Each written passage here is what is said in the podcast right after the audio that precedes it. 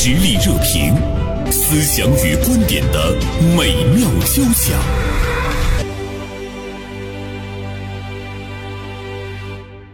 啊，今天呢，我们来和大家说一说关于旧小区的电梯安装的事儿。今天，大连晚报名笔视线的执笔人殷杰就关注到了这样的一个问题。那同时呢，在我们今天的节目中，我们还会邀请北京市京师大连律师事务所的律师朱国芳女士做客我们的直播间。这样的问题在法律方面啊是如何呢去面临，是如何呢去解决？中午好，英姐。中午好，袁生。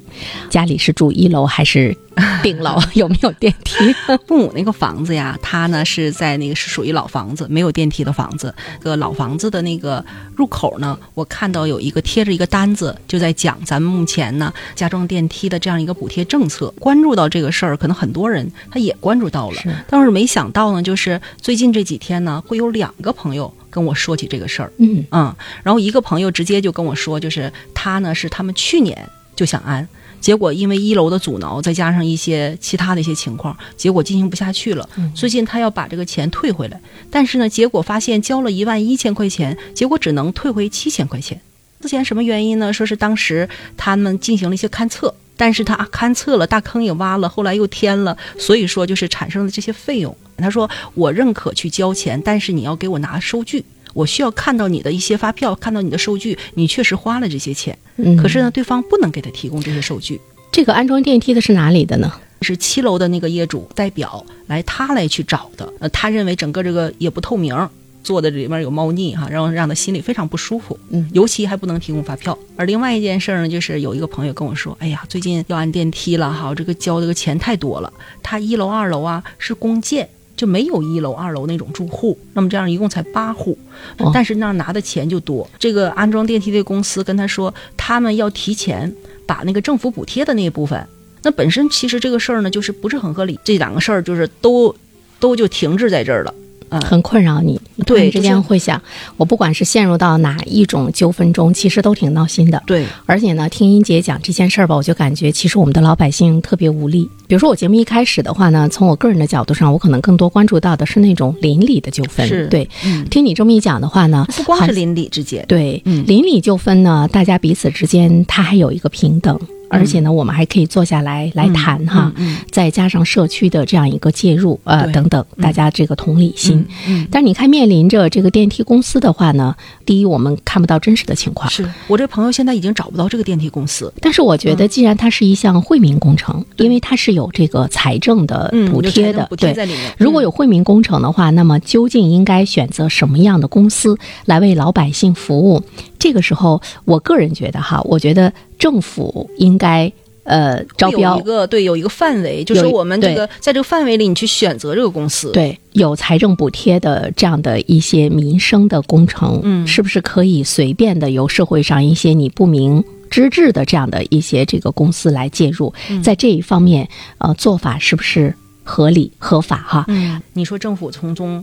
给你来选这个公司，嗯，政府在这过程中有没有风险？那么这个公司是谁选的呢？这个公司，比如说咱俩是一个楼层的，或者咱俩现在就想按电梯，嗯，咱俩商量完，咱俩就去找个公司，就可以。在找公司的过程中，在签合同的过程中，嗯，应该有很多的细则。就这里有很多很多问题，对，来明确的保护呢我们自身的这样的一个权益。惠民工程，因为国家特别重视。嗯，去年呢，我我看了一下哈，咱们那个国家呀，就是因因为这个加装电梯这个事儿呢，他发了好多次文儿。呃，除了这个市财政有补贴，可能区财政也有补贴，还有一个好政策就是可以申请公积金。就是我的公积金，如果账户上有余额，我这个钱我还是可以用的。好像是看到北京也可以。所以说，就是国家对于这个政策，其实对于这个项惠民工程，它是非常非常的支持，而且它做了非常多的努力。我还看到过一种方式的话呢，就是大家在乘坐电梯的时候，嗯，呃，大家可以通过说谁坐谁付钱往里那种投币的方式，投币的那种共享共享共享电梯，对，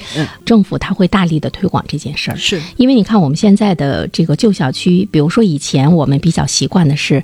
我们小区的这个搬迁，嗯。呃改造，对，但是现在的话呢，我们会注意到，呃，好像是这一方面的可能性呃越来越小小。对这个旧楼本身，嗯我们通过比如说加装电梯啊、外立面的这个改变啊，嗯都很新是吧？对就不知道是新楼还是旧楼对。，如果就是搬迁，他也不是很愿意，他觉得我在这儿住惯了，比如说你让我再重新再选一个地方，然后再去买新房子，我要重新适应这个区域。本来我就在市中心，本来我这块儿学区啊，离商场、离医院都很近。对那么你给我弄到别的地方去，嗯似乎呢我的面积大了一些，但是我还是不太喜欢。对。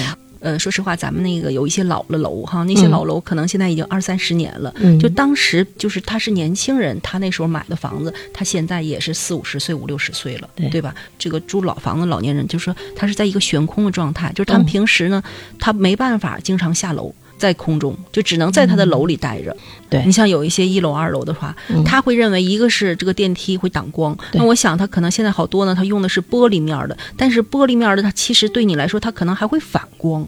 是不是一个？另外再一个就是一楼、二楼的话，那你想电梯只要上去，它肯定会有噪音，它肯定会比楼上的噪音大。所以说，再有一个呢，就是可能你在上的过程中，它电梯安完了以后，它还能看到你的家里你的一些隐私。当时在那屋里换衣服呀、干什么的，这是不是你的隐私就曝光？不过我觉得没有电梯的时候，住在一楼、二楼换衣服啊或者怎么样，也要拉只要。是楼距比较近的哈，可能都会出现这。楼距不近的话，我觉得也要拉窗帘。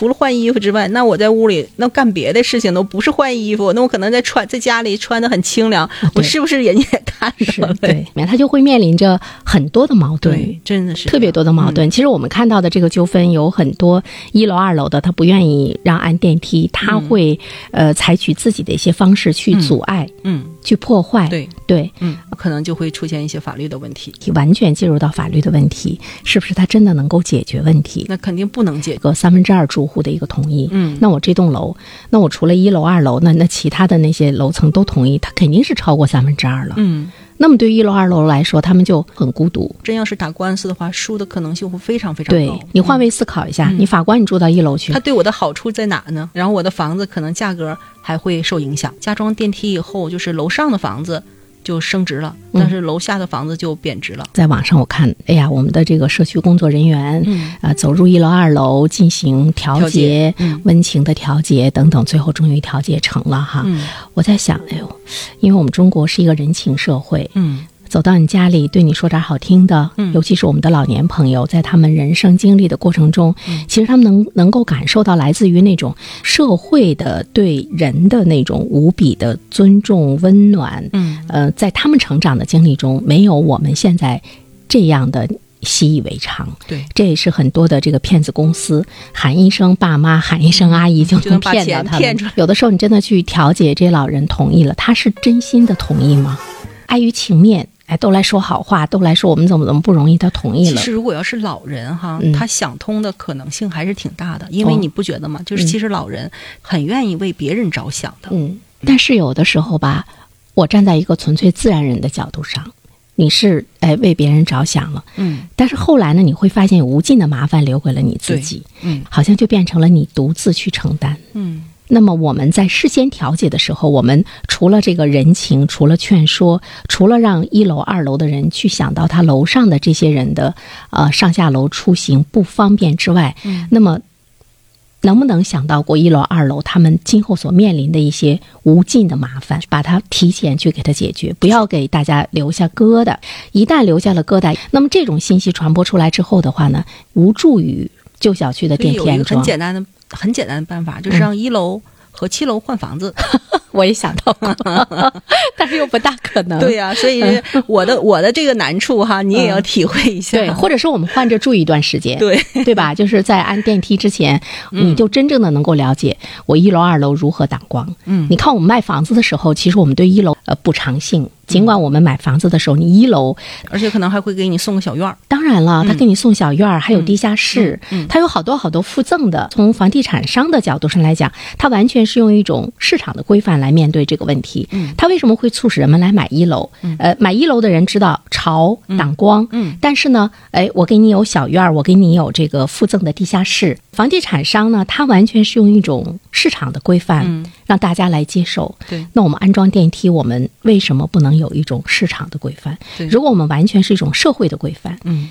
你理解一下，你吃点亏，你多为别人着想。这个不。是嘴上说说理解和吃亏，因为你在日常生活中，你会不断的去体会到嗯。这种不方便。嗯，所以说，怎么样能够给他提前想到，让大家始终舒服？嗯嗯，那一会儿呢，我们邀请我们的呃年轻漂亮的律师 加入到我们的讨论中。以独特的观察视角，发现时代的蓬勃力量；以敏锐的内心感知，寻找我们的精神家园。实力热评，名笔与名嘴的实力碰撞。那下面呢，我们是要有请出我们今天的律师吧，北京市京师大连律师事务所的律师朱国芳，朱律师，中午好。嗯主持人好，嗯，一开始呃，英杰说到的那两个案例，就是关于找电梯公司的事情。嗯，这个法律上我们应该注意一些什么样的问题？它是涉及两个方面的问题，一个就是我们业主内部的这个选任一个代表的问题，还有一个问题就是我们业主代表代表我们向外面的电梯安装公司去签订一个合同的一个外部合同。这两环如果是哪一环出现了问题，可能都会导致最后发生比较被动的一个结果啊。从我们住户的角度上来讲，其实我们没有那么多的法律的知识，是不是也需要找律师？是这样的，其实我们普通老百姓哈，更多的是大家考虑的是人情的这个关系，觉得大家都比较熟悉，然后我们就是可能把我们平时说的，哎，你来组织这个事情一拍即合，大家当时又没有做什么书面上的约定啊，出现问题之后。怎么样去维权？怎么样去通过一个书面纸质的东西去约束大家？这个就很难去去做了。我是建议啊，我们业主之间，如果我们要选任一个人去做这个代表的话，双方之间整个业主，就是我们很多业主之间也可以签署一个，就是关于这方面的资金筹集的一个协议，以及后期我们电梯的这个管理啊，这方面，呃。怎么筹集资金，怎么去监管这部分资金，这个都要签署一个比较完善的条款，相对来说保障比较完善的一个协议。比如说，我们在初期资金筹集的这个过程中，就可以说我们把这个筹集的金额来确定一下，还有这个筹集的期限以及款项如何交付，交付给哪个账号、哪个人，还有就是我们要授权的业主代表是谁，他有哪些权限。他是能够全权代表我们去签署外面这些合同啊，还说仅仅是在一些嗯、呃、事务性的方面去做？假如说涉及到对我们全体利益有特别大的影响的一些情况，是不是我们还要一起去讨论？所以说这些事情最好是通过一个这样的大家的一个协议。去把它约定好。之前可能大家在安这个电梯的时候，肯定没有想那么多，尤其考虑到人情，对是吧？对所以说这个协议，我觉得是特别必要一。旦出现问题的话呢，其实就不会有那么多的纠纷，因为事先我们有一些规定，包括责任呢，包括义务的呃各个方面的这样一个规定哈。那么跟电梯公司，我们找电梯公司，在这里面我就我就特别想问一下，像有财政补贴，我们对于电梯公司的这样的一个一个选择，他把这个权利完全是下放了吗？就目前而言，就是整个关于电梯加装的事情，它还是一个业主自愿参与、自愿筹集资金去做的一个事情。嗯所以说政府在这块儿给予的只是一个财政上的补贴，还没有完全介入到就是你们去选任电梯公司啊这些事情上面。嗯，但是政府据我了解，也是出台了一个呃相应的政策性的文件，要给大家一个这样的清单，比如说哪些公司可能会提供十家、二十家，这些公司它的资质是符合的，并且说可能还要考量他们以前的这些这个公就是案例吧，嗯。啊，可能是适合做这个电梯加装的，会给一个这样的清单，哦，嗯嗯。这样的话，我们可能在选任的时候就有有一个范围可以选。但是并没有说我一定要在这个范围内选，对，它只是一个建议。所以说嗯这样就可能有的人他选的这个公司啊，嗯就可能会有一些问题。所以说这还是涉及到我们刚才讲的，就是业主代表的选任是非常重要的。是，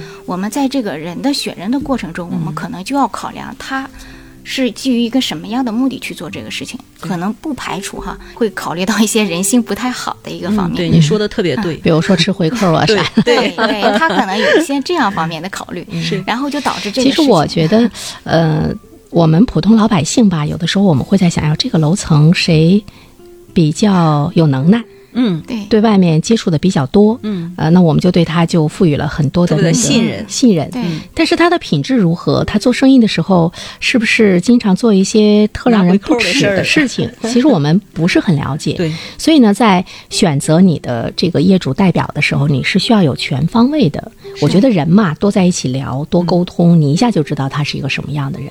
对，最好不要是一个人去做，对就是要选那么两三个人，我们一块儿的商量遇到什么样的事儿，有些需要集体决议的，那么大家要集体决议，这样会比委派一个人会要好，对，是不是？这样就是一个授权的问题，就是你选任出的代表，你要给他什么样的权限，嗯，并不是说，比如说像您刚才说的那个您的朋友，这个人他是完全是盲盒的操作，对。他选任这个电梯安装公司也没有跟大家讨论，其实这是一个非常重要的事情。是。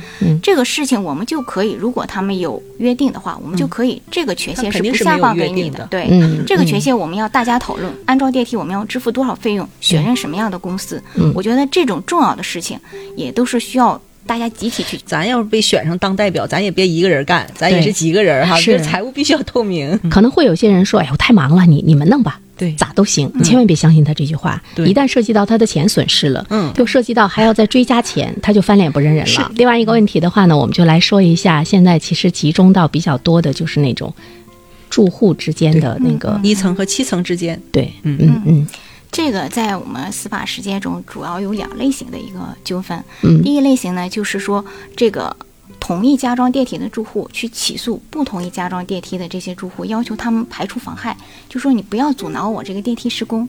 啊、这种是在这个整个就是判例中相关的判例是比较多的一些啊。哦，然后还有就是那基本上是阻挠的都败诉了呗。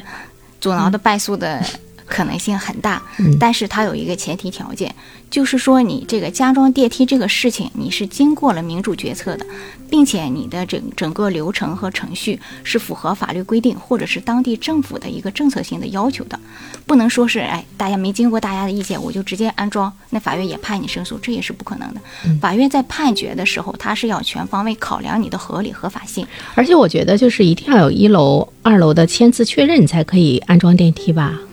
这个也没有说也没有对，是没有这样。过了三分之二就行。对，，只要它是一个民主决策，嗯它要的是一个多数决，并不是全部决定。嗯，所以说有时候达到了这样一个比例，即便有个别的住户不同意，他去阻挠，这个是不合法的，不符合法律规定。我倒是觉得，其实这件事情吧，它完全用一个民主的决策不太合理。这件事情做成，它会伤及到非三分之二户的那个、那个利益。它跟我们，比如说我们单位，我们来民主决策一件什么事情，还是不一样的。不一样。对对对，你知道吗？就是在这之前，其实当时是一票否决，就当时只要有一户不同意，啊就不能安装电梯。后来国家呢是给他做了些调整，对法律这个东西吧，就是这样，它可能就是是最低道德的这个嗯啊，最低限度的一个道德啊。那你说我在一楼，嗯我不同意，完了这个电梯就咔咔咔就开始修，嗯，给我气死了怎么办？法 律在这块儿它是这样考量的，就是法律有点无情。你 生气可以，但是你要通过合理合法的途径去解决它。假如说确实影响到了一楼的隐私啊、采光啊、通风啊，后期也可以通过相邻权诉讼的纠纷，嗯，去要求其他的受益业主给予你相应的这个损害赔偿。这就是我刚才说的，就是第二类现在比较常见的一个纠纷。赔偿多少呢？这个它根据就是当地的房价，比如说会导致房价的折损，还有当地经济条件以及这个产生影响的程度的大小，由法院来酌定的一个比例，没有一个完全明文规定的说一定要是按照什么样的比例来。嗯。嗯，基本上那一楼你说住的是少女曝光了，那你赔偿的钱跟我住的是一个中年妇女 给呃春光乍泄了，赔赔的钱那就那就是不一样，这个我觉得这个没有什么区别。有点歧视。这个法律呢，它应该是合法，还得合理，合理，而且还得合情。就是我们怎么样，一二楼用户他真的是内心很舒适的来接受这件事情。嗯，他怎么能够内心舒适？可能在电梯加装的这个过程中，肯定沟通是非常非常必要的。是不能说我哎，我这个三分之二够了，或者是我这个三分之二参与四四分之三表决够了，我就直接开干，完全不在乎一楼的这个感受。对，这个肯定是容易让矛盾激化的。是，嗯，所以说这个过程中肯定前期的沟通嗯，是非常重要的。你要合法，那你矛盾合理和人情，就是没法沟通了，嗯必须要通过法律的这个途径来解决了。那可以说是起诉到法院去，这是一个最后的救济。嗯在这个救济的过程中，其实也不完全是我到法院起诉，我一定要法官做出一个什么生硬的判决。哦，在起诉的过程中也是有调解机制的，比如说我们在诉前有人民调解员参与，就是双方组织调解；在诉中呢，法官也会在判审判的这个过程中、审理的过程中，也会帮助大家促调。这个过程中呢，因为法官会在审理的过程中释法，就是把这个法律的要求讲给大家。嗯，有可能开始一楼的住户我就觉得不应该是这样的，我我去阻挠你，我是有法可依的。但是嗯通过这个后续法官的释法，觉得法律上不是这么规定的，你这么做也不会得到法律的支，达成一个调解。对，我觉得现在倒不是一楼的住户觉得我我阻挠你有法可依，他现在比较恐惧的是你们按电梯有法可依，就是超过了三分之二的人。对那我该怎么办呢？刚才朱律师在讲的时候，我突然之间想到一个方法，就是我们对一楼、二楼的补偿哈，呃，比如说你一次性一下子提前，我给你。补偿了多少钱？但他可能刚拿到钱的那一瞬间，他非常开心。过了一个礼拜之后呢，发现你坐电梯从他家门前刚刚上，他又会生气哈，也不有利于他的身体健康。我在想，我们能不能做到说，只要电梯一响，他就会觉得啊，我来钱了。弄个共享电梯，你在底下收钱。就是从商业的角度来 解决这个，当然了当然了你心里觉得舒服。对，那共享电梯，比如说大家交了一块钱，我一楼有了五毛，对吧？我二楼呢有了三毛，那电梯一响，我想来钱了，完了你就没有那么难受，就是你让他我觉得你这想法特别好。对呀、就是你总是在想着每天来钱了，来钱了，就是不管它有多少，它可以让你的这种快乐持续这事。这个里面，我觉得绝对不是一种玩笑，就是你一定要考虑到别人一楼、二楼真实的那种、那种情况。你看，我今天做这期节目之前，我就在想说，哎，如果我在一楼。要按电梯，嗯，我怎么样能够平衡我的心理哈？嗯，可能会有很多人来做我的思想工作，那我就在想哎呀，我要我要做一个道德高尚的人，对吧？我要更多的去为人民去着想，是吧？这个可能你着想呢？对呀、会他他会在一瞬间来说服我，但是呢，之后他们每次坐电梯的时候，我都在想，谁为我着想呢？